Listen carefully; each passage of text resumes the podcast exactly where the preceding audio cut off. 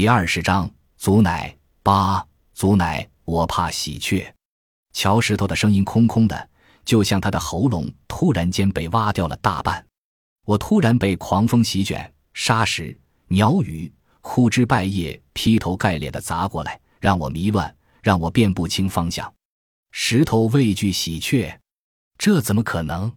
祖奶，我知道你会吃惊，我没开玩笑，真的。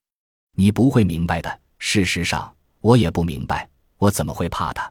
不是从现在开始的，而是从小时候记事起就怕。其实也算不上真正的怕，就是有点紧张。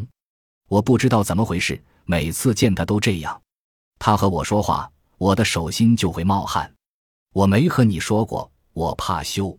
我尽量避免和他说话，可完全躲开他是不可能的。走着走着就碰见了。而且看不到他的时候，我又渴望又不甘心，我说不清那是什么感觉。我以为长大会好些，可直到唇边长了毛，我还是不能克服紧张。喜鹊是雕，可是我更疯，怎么见了他就紧张？我找不到答案。他是横在我心上的一道坎，我不服，不服就想砍掉这个坎。我是乔石头，鬼神都不怕的，为什么要怕他？我想。如果迈不过这道坎，这辈子见他都得缩着头。我又没短握他手里，我绝不允许自己这个样子。我和自己打赌，必须战胜自己的恐惧。我要真正成为天不怕地不怕的石头。我一面躲着他，一面跟踪他，有些鬼祟。这使我更加羞恼。我有一个计划，一直没有实施，因为拿不准，二来没有合适的时机。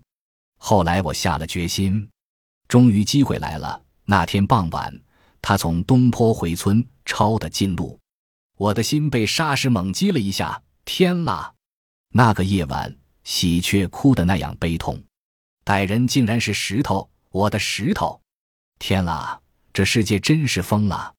蚂蚁的大军杀出来，在我的头上、脸上、后背、前胸，在我的手臂和大腿上奔走。让蚂蚁吞噬我吧！